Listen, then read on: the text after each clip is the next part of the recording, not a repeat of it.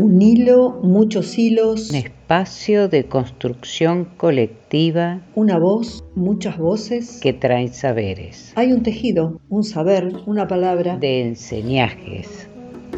Y queremos que el ovillo empiece a rodar. Somos un podcast independiente que teje, canta, cuenta historias de mujeres por mujeres. Soy Lili Rodríguez. Soy Fabi Cano. Soy Marcela Blanco y juntas, hacemos, las, tejenderas. tejenderas. Podés escucharnos y seguirnos en Las Tejenderas Podcast por nuestras páginas de Facebook, Instagram, YouTube, Spotify y Google Podcast. Dejen de tratar a la homosexualidad como si fuera un asunto a debatir. No hay apetencia sexual inadmisible si dos partes la quieren. La vergüenza es un mal común inyectado por la Iglesia. La culpa es un abismo negro sin más ton ni son que ejercer poder sobre la conciencia. Tu cuerpo es tuyo, tu alma es tuya, tus juegos son tuyos, tu deseo es tuyo, tu amor y tu sexualidad son tuyos. Compártelos con quien quieras. Las escuelas están llenas de criaturas que necesitan conocer la geografía de su propio cuerpo. La historia que hable del respecto, el álgebra, que haga números, con las historias de miedo, la lengua que les anime a existir.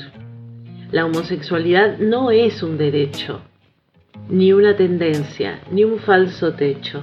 No hay nada que discutir. Poesía de trinchera, Gema Almagro.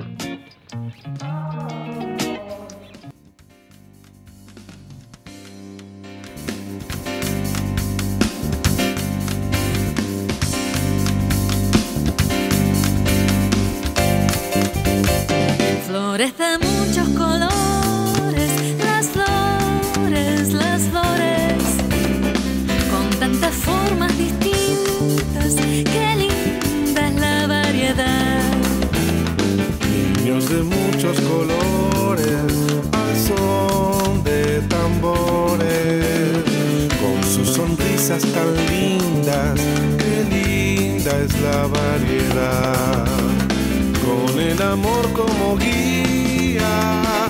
sin temor a pensar. Habrá esperanza que un día nadie dude que es tan solo una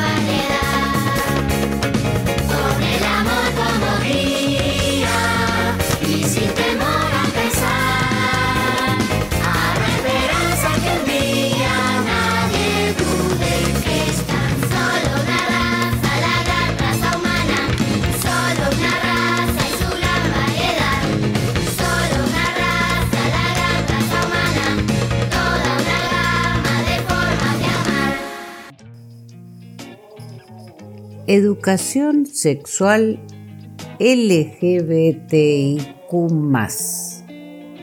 Porque es importante brindar una educación sexual basada en la diversidad. Este es un artículo de Daniela Espina. Y, y dice así. Vemos en varios países de Latinoamérica un claro avance en propuestas de educación sexual y derechos sexuales y reproductivos. Sin embargo, se mantienen y profundizan los altos niveles de discriminación, violencia y hostigamiento hacia las personas LGBTIQ Es por eso que hay que resaltar la importancia de que la educación sexual no se centre solo en la salud reproductiva, sino en la educación sobre diversidad. La inclusión de temas de diversidad sexual en los programas educativos ha sido recomendada por la UNESCO en el marco de la ACE, con el fin de evitar la violencia hacia los estudiantes que son lesbianas, gays, bisexuales, trans e intersexuales o que son percibidos como tal por sus compañeros. Los modelos clásicos de la educación sexual, el biologista, el sanitarista o el informativo, que plantean identidades fijas pueden resultar nocivos para las identidades disidentes. La construcción de la propia identidad es un proceso que se encuentra en constante movimiento. Pensar en la diversidad sexual como relatos de aspectos íntimos y privados, de experiencias personales e individuales puede ser una muralla para la educación sexual de los jóvenes. Para indagar y reflexionar sobre este tema, hablamos con la sexóloga Andreina Flores Hernández, licenciada en psicología y con una maestría en sexología clínica y terapia de parejas en Madrid, España. ¿Por qué crees que es importante brindar una educación sexual basada en la diversidad? No solo es importante, es necesario, porque el mundo real es diverso. Actualmente la educación sexual es excluyente, porque se ha impuesto socialmente la heteronormatividad y cisnormatividad. Es decir, se asume y partimos del hecho que todos y todas somos heterosexuales y nuestra identidad y expresión de género es congruente con el sexo biológico, hasta que se demuestre lo contrario. Por lo tanto, se imparte la educación sexual basada en este modelo y se venden como única vía que garantiza la aceptación y normalidad entre comillas social. Se amerita información real, de lo contrario, al omitir otras posibilidades, no solo se priva a todas y todos del derecho a informarse de forma real para tomar mejores decisiones, también se pone en relieve la desigualdad y desventaja que puede tener la comunidad sexodiversa. Al contar con educación sexual basada en la diversidad, reduciremos el malestar clínicamente significativo en personas que no encajan con este estándar, como puede ser sintomatología depresiva, ansiedad, culpa, ser víctimas de violencia, infecciones de transmisión genital, iniciar procesos de hormonación sin contar con información adecuada, suicidios, personas en situación de calle por expulsión del hogar y un largo etcétera.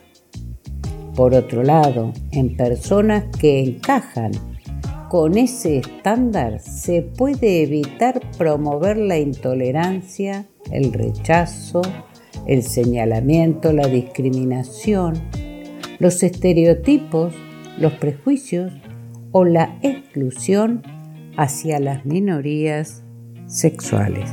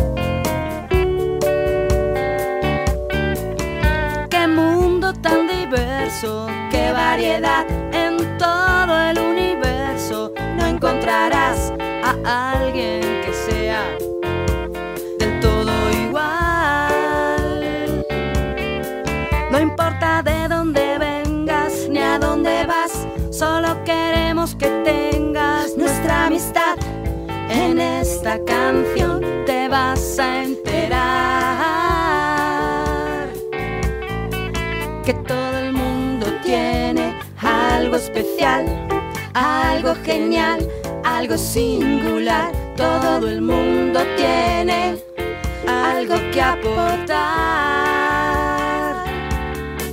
Porque somos inteligentes, somos sensibles, somos valientes, somos increíbles.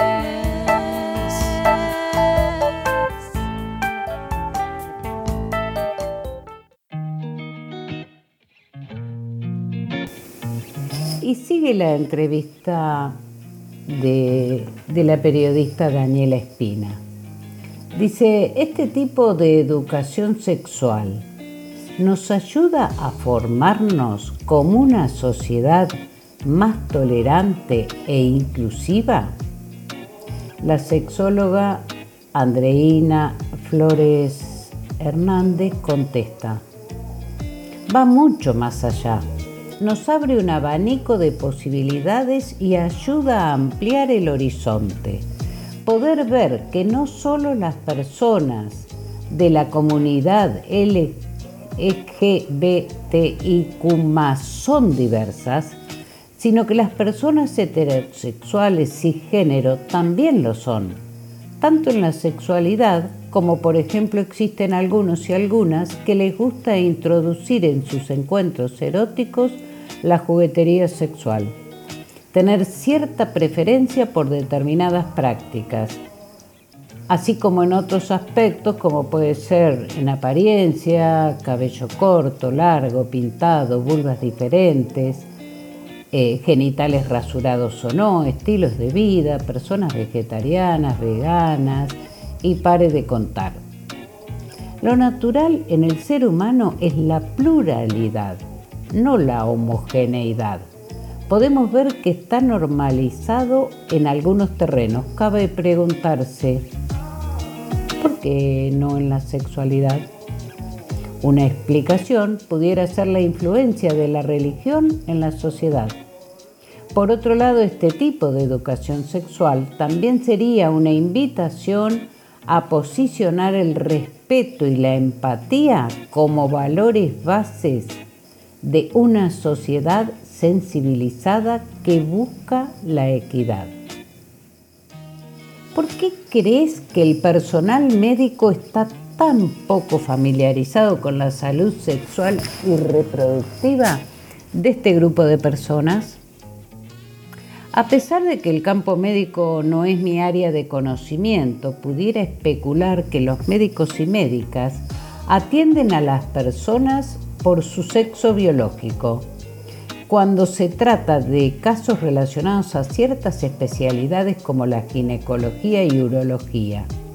En otras ramas quizás su orientación sexual, expresión o identidad de género no sea relevante para el motivo de consulta. El personal clínico que puede estar más familiarizado son los endocrinológicos por temas de hormonización exógena, por ejemplo, sexólogos, psicólogos, psiquiatras. ¿Cuál es el peligro que corren las personas de este colectivo al tener que informarse mediante amigues o conocides? El peligro es no contar con información real. Se reduce la sexualidad al secreto. Se promueve posibles riesgos, decisiones desacertadas, porque puede ser que esas personas con quienes se informen hablen desde su experiencia que no tiene por qué ser igual para todos y todas.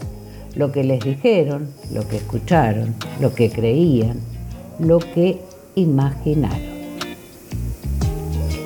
¿Por qué es tan importante introducir el concepto de placer cuando hablamos de educación sexual? Esta pregunta es sumamente importante.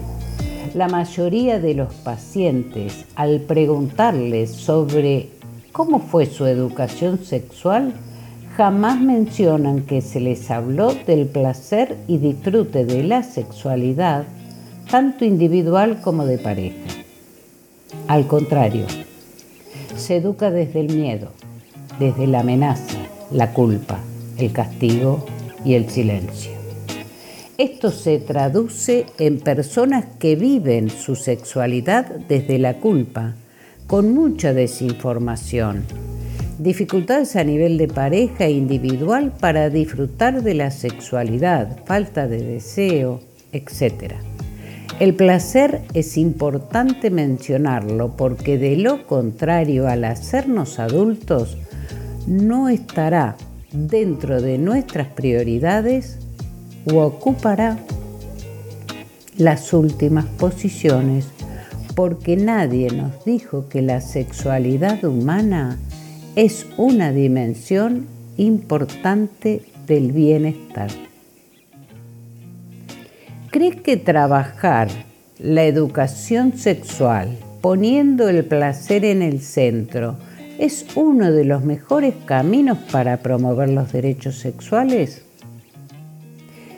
Creo que el mejor camino sería normalizar la educación sexual, es decir, que no sea un tabú hablar de este tema y entender que forma parte de la educación para la salud del individuo. Al mismo tiempo, como focos importantes de abordar serían los eufemismos hacia el pene y la vulva. Detectar y prevenir riesgos derivados de la actividad sexual, como pueden ser infecciones de transmisión genital, agresiones sexuales y o embarazos no planificados, la inexistencia de los juegos previos, entre comillas, porque todas las prácticas son igual de importantes.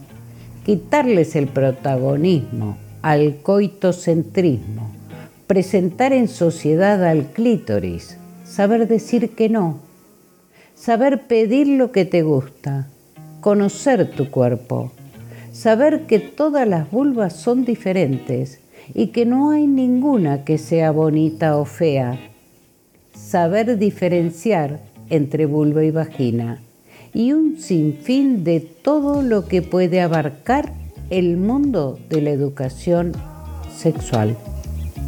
Somos la especie con mayor variabilidad sexual a diferencia de otras especies animales que se aparean en épocas de celo. El ser humano puede desear y disfrutar la sexualidad en cualquier momento de su ciclo vital.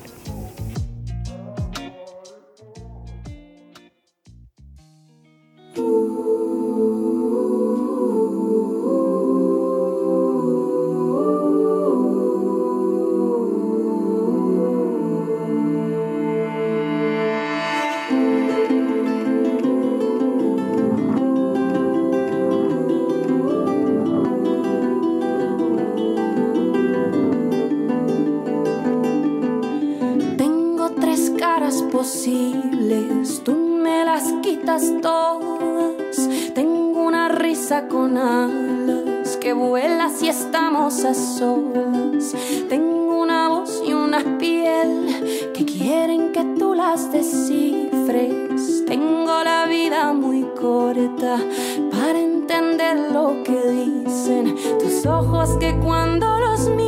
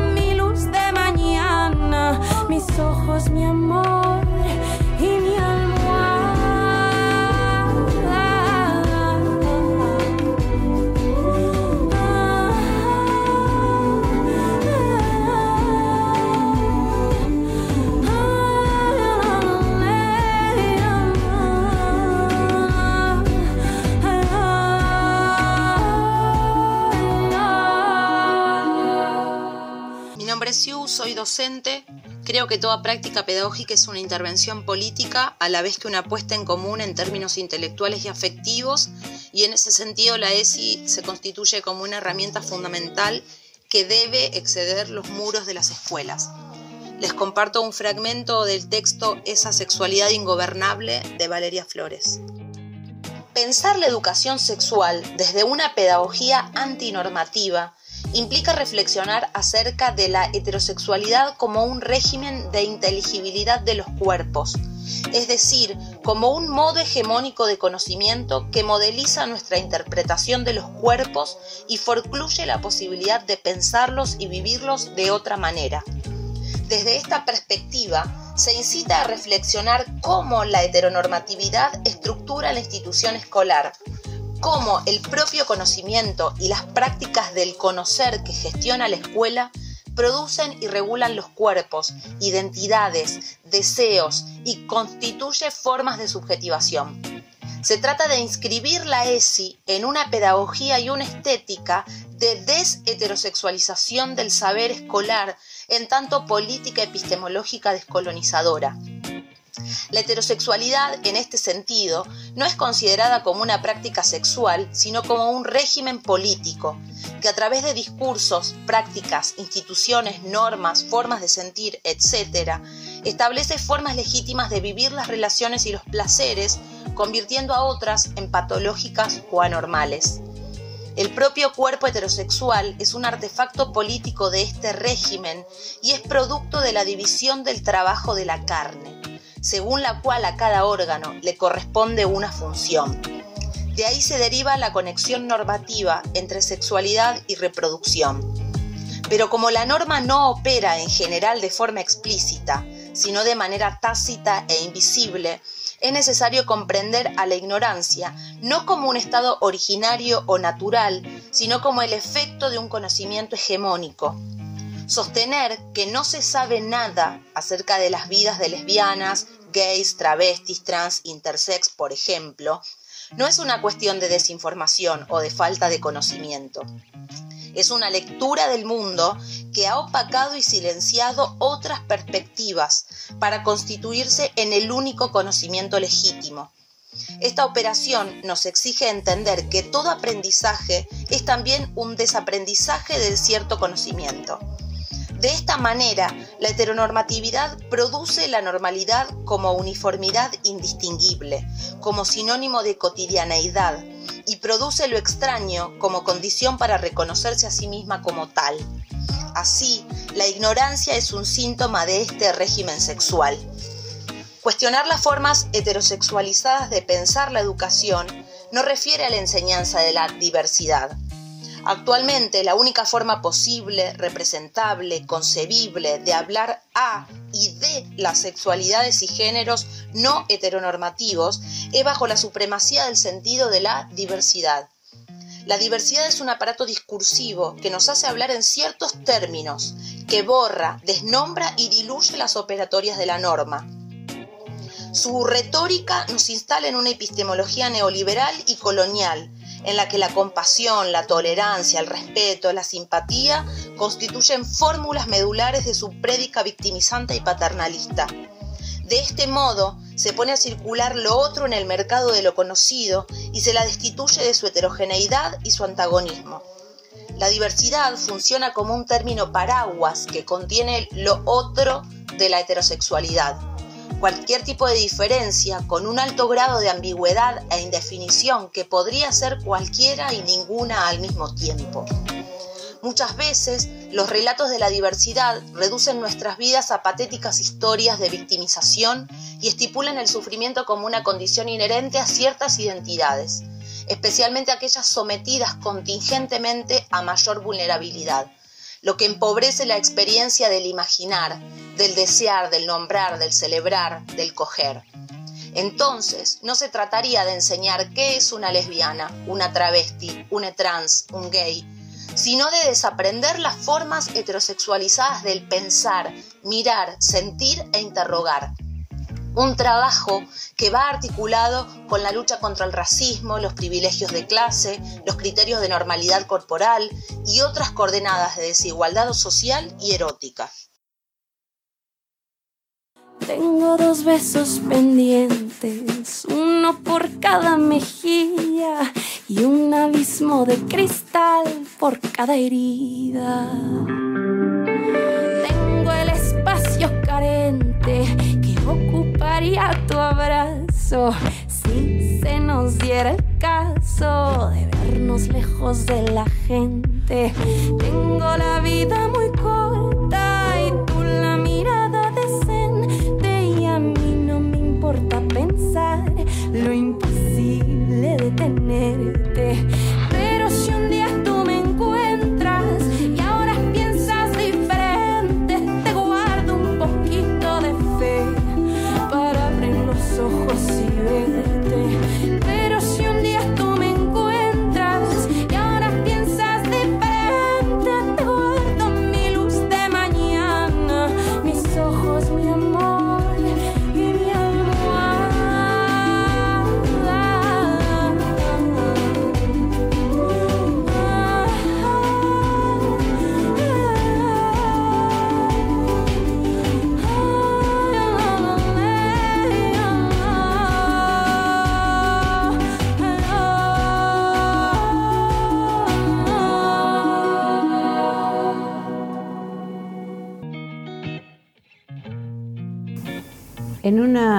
Entrevista que le hicieron a Silvia Peirano, que es profesora de educación especial y especialista en sexualidad y diversidad funcional, ella reflexionó sobre la importancia del abordaje de la ESI con perspectiva en diversidad funcional y repensar los espacios en los que se desarrollan las personas. Peirano adhiere al movimiento de vida independiente. Son personas que prefieren automencionarse y autopercibirse como personas con diversidad funcional y no como discapacitados o con capacidades diferentes. Ambas terminologías refieren a un concepto capacitista que hace eje en la capacidad de las personas y no en lo que busca el movimiento, que es poner el eje en la dignidad de las personas, en sus deseos, en ser pensadas y pensarnos todos más humanamente. Esto es tarea del colectivo que ha decidido estudiarse, teorizar sobre sus propias vidas y no ser objetos pasivos de estudio. Eh, sigue costando, dice Peirano, eh, reconocer el goce de las personas con discapacidad, Eh, porque nos cuesta pensar en lo que no conocemos o en lo que queremos negar o en lo que seguimos asociando al dolor, al sufrimiento, a la soledad, a la angustia. Esas representaciones arquetípicas que tenemos todos en relación a aquellos que seguimos considerando discapacitados es lo que nos hace pensar los dolientes, sufrientes, solitarios y alejados de cualquier instancia placentera, gozosa, deseable e independiente.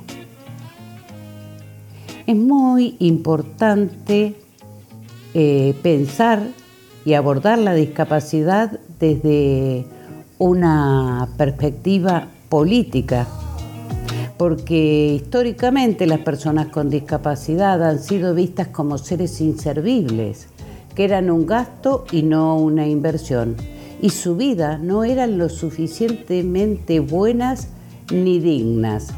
Pensar la discapacidad como un concepto político y social hace que no culpabilicemos a las personas ni a los cuerpos de lo que se supone que no tienen, no pueden, no saben.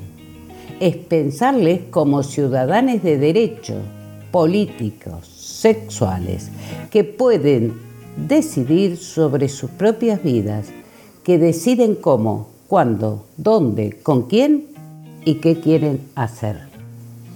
De todas maneras, en la ESI eh, todavía hay una gran deuda pendiente porque no aparecen discusiones que en otros colectivos se dan desde hace años. Nos seguimos preguntando, dice Peirano, si las personas con discapacidad tienen o no sexualidad. Estamos basando nuestras pequeñas teorías en no preguntas y desde ahí llegamos a no respuestas. Si la pregunta es si tienen o no sexualidad por la condición de discapacidad, luego viene otro engranaje minusvalizante que nos hace pensar, ¿para qué educarlos? ¿Entenderán qué es la sexualidad? Evidentemente hay una ESI que es de equidad, pero todavía nos preguntamos si esa ESI tiene que ser especial o adaptada, siempre pensando en restringir las distintas áreas, no solo del conocimiento sexual o de la educación sexual, sino lo que es peor aún, los accesos. Yo creo, dice Peirano, que hay una ESI que necesariamente tiene que tener perspectiva en diversidad funcional, un espacio que entienda como parte de la diversidad humana. Tenemos que retomar los espacios ya ganados y todas las luchas que ya hemos dado desde esta perspectiva.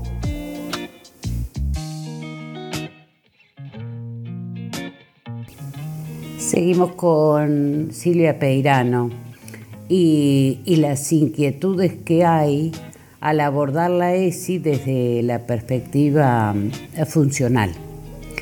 Ella lo que plantea es darle perspectiva y no restricción de discapacidad, porque es un concepto que inhabilita e invalida a las personas como seres sexuales.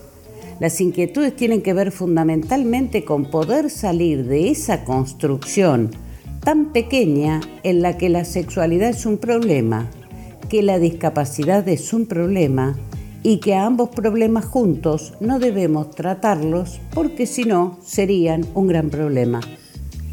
Hoy está pasando que nos animamos a hacernos nuevas preguntas y la ESI empieza a ser esa puerta de entrada a otros interrogantes para tener escuelas y sociedades mucho más inclusivas.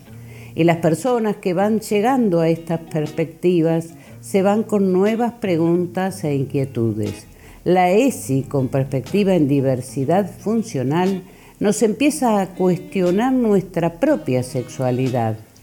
La ESI viene a ser un gran acto de justicia pedagógica y social sobre estas vidas, para que se puedan cuestionar, para que nosotros, los, docentes y profesionales, seamos el puente hacia ese necesario empoderamiento que estoy segura que está llegando lento, pero viene porque el colectivo de personas con diversidad funcional ha sido históricamente oprimido y se ha quedado al margen de las luchas sociales y políticas.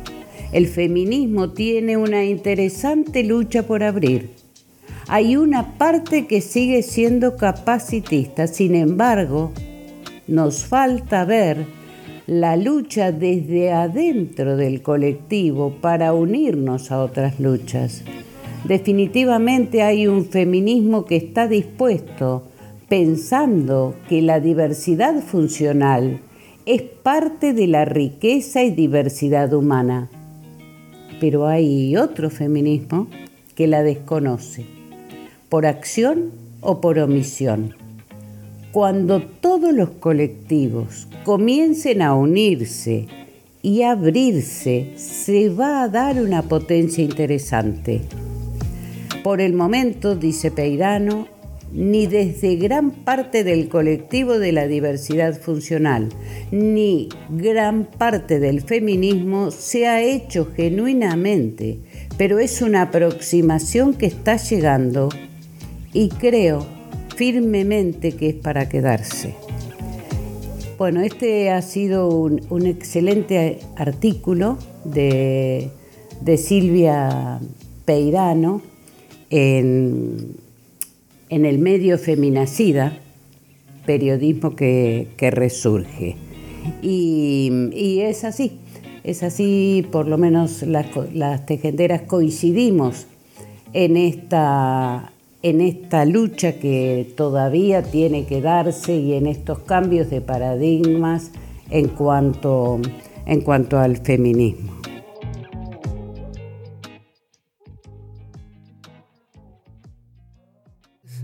Déjala que baile con otros zapatos, unos que no aprieten cuando quiera dar sus pasos. Déjala que baile con faldas de vuelo, con los pies descalzos, dibujando un mundo nuevo.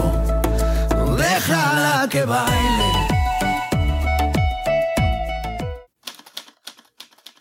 Texto. Del latín textus, tejido. Vení, hilate, entramate, entrelazate, trenzate, urdite, con otras, con nosotras, con todas. Un nuevo capítulo de persecución contra Carmen Villalba. Desde la campaña internacional ¿Dónde está Luchita? Eran niñas, repudiamos la burda operación mediática que lleva adelante el gobierno genocida e infanticida del presidente paraguayo Mario Abdo Benítez para intentar mantener encarcelada a Carmen Villalba a días de que la misma obtenga su libertad luego de cumplir condena. Exigimos justicia para Carmen Villalba y todos los demás presos políticos de Paraguay. No al absurdo y burdo montaje que busca incriminar a Carmen Villalba a días de su salida en libertad.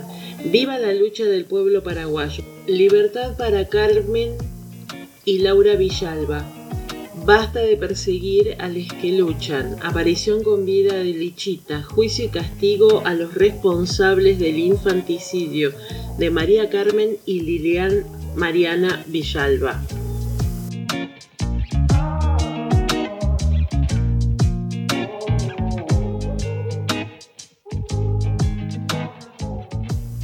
Con nosotras Xiu de las Elviras, socorristas en red.